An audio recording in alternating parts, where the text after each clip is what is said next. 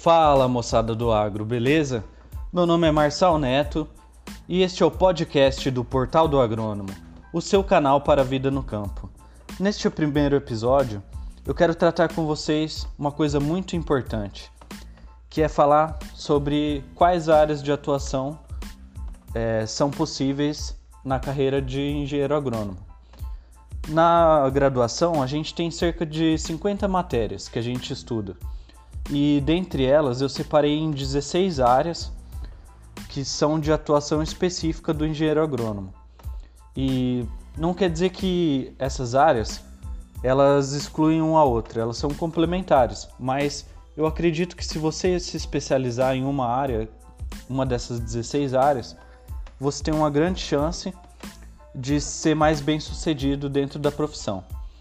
E essas 16 áreas são as grandes culturas, irrigação e drenagem, formulação química de defensivos agrícolas, a parte microbiológica, genética e melhoramento, controle de qualidade, fitopatologia, fertilidade e nutrição mineral, horticultura, fruticultura, o manejo florestal, forra, de cultura e nutrição animal, paisagismo, topografia e georreferenciamento, e perícias e avaliações rurais, e economia e administração rural.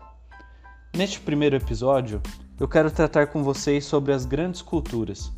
É, então, se tratando dessas grandes culturas, eu gostaria de dividir em duas, duas áreas que são possíveis de trabalhar, que são na produção de grãos e também na parte comercial, que seriam as vendas.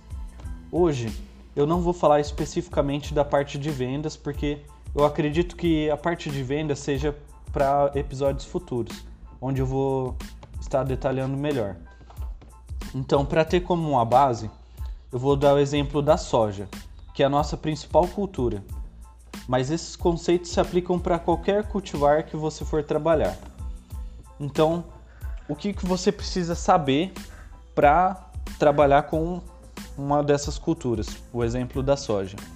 O primeiro passo que eu acredito é o planejamento da safra, que será a escolha prévia da cultura, que nesse caso é a soja, a capacidade operacional e análise de todos os itens que a propriedade apresenta, como os recursos humanos, máquinas e implementos, para verificar se existe necessidade de adequação ou até mesmo de ajuste.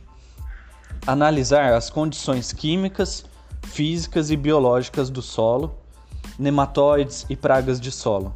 Observar a presença de plantas daninhas para saber qual o manejo adequado que será realizado na pré-semeadura.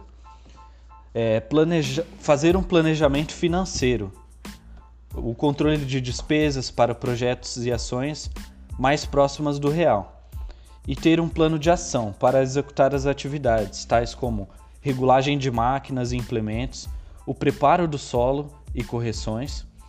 O segundo passo seria o recebimento dos insumos, os cuidados com as qualidades de fertilizantes, sementes, os teores apresentados nos testes, se estão de acordo com o vigor e a germinação desejados, os defensivos, é, seria necessário observar as condições das embalagens, se estão sem violação de tampa e lacre.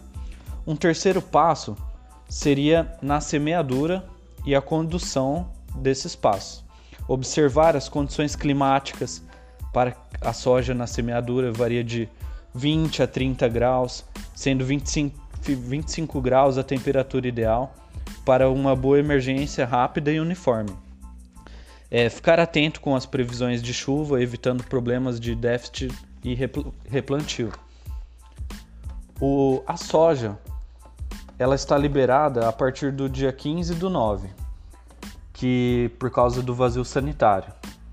E após esse vazio sanitário, que é para controle da ferrugem asiática, é interessante observar a profundidade adequada do plantio, que é de 3 a 5 centímetros, o tratamento de sementes e a, e a qualidade da população adequada e após esse plantio, fazer um monitoramento integrado de pragas e doenças, sempre procurando utilizar diferentes modos de ação para o controle dessas pragas e doenças. uma coisa muito importante é sempre ter um acompanhamento de um técnico, no caso, o engenheiro agrônomo, que são fundamentais para as tomadas de decisão. Isso eu fiz um passo a passo do que seria um plantio, o acompanhamento.